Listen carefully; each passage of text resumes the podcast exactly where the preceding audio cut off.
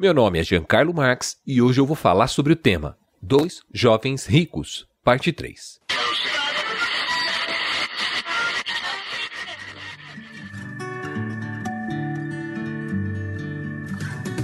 Você está ouvindo da Crentaços Produções Subversivas.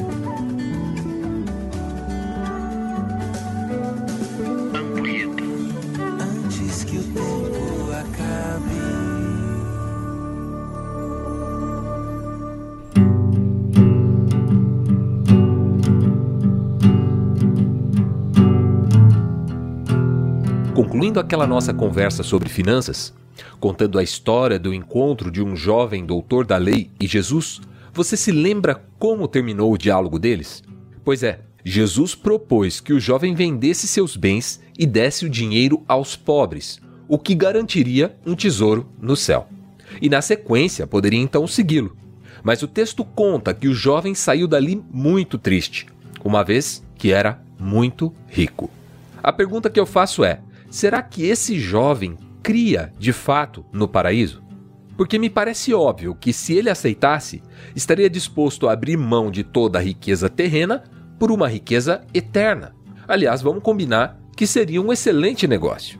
Imagine comigo, se você ganhasse hoje uma pequena fortuna de 500 mil reais. Agora imagine 5 milhões. Já pensou se tivesse 500 milhões hoje na sua conta bancária? Seria incrível, né? Mas e se a única condição para você receber esse dinheiro fosse a de ter apenas mais esse dia de vida? Ganhe 500 milhões e não acorde amanhã. Já não parece uma ideia tão boa assim, né? Por mais que 500 milhões seja muita grana, a tua vida vale muito mais do que isso. Talvez nem todo o dinheiro do mundo valeria o preço de não acordar amanhã. Pois foi exatamente essa a escolha daquele jovem.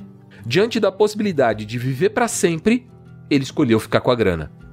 Mas parece fácil demais julgar a decisão que um jovem judeu tomou quase dois mil anos atrás. A minha questão é se nós não tomamos decisões muito parecidas com essa em nosso dia a dia.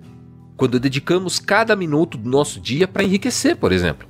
Ou quando incentivamos os nossos filhos a profissões que garantam um melhor status social. Ou quando sacrificamos até mesmo as nossas famílias em troca do vil metal.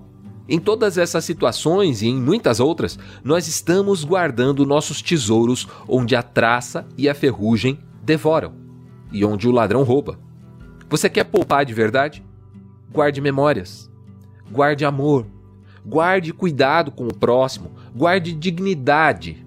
Até mesmo os diamantes passarão, mas memórias, amor, cuidado com o próximo, dignidade não vão passar, porque esses são tesouros eternos. Bom, eu vou poupar o seu tempo e vou ficando por aqui. Um forte abraço e até o próximo Ampulheta, se Deus quiser.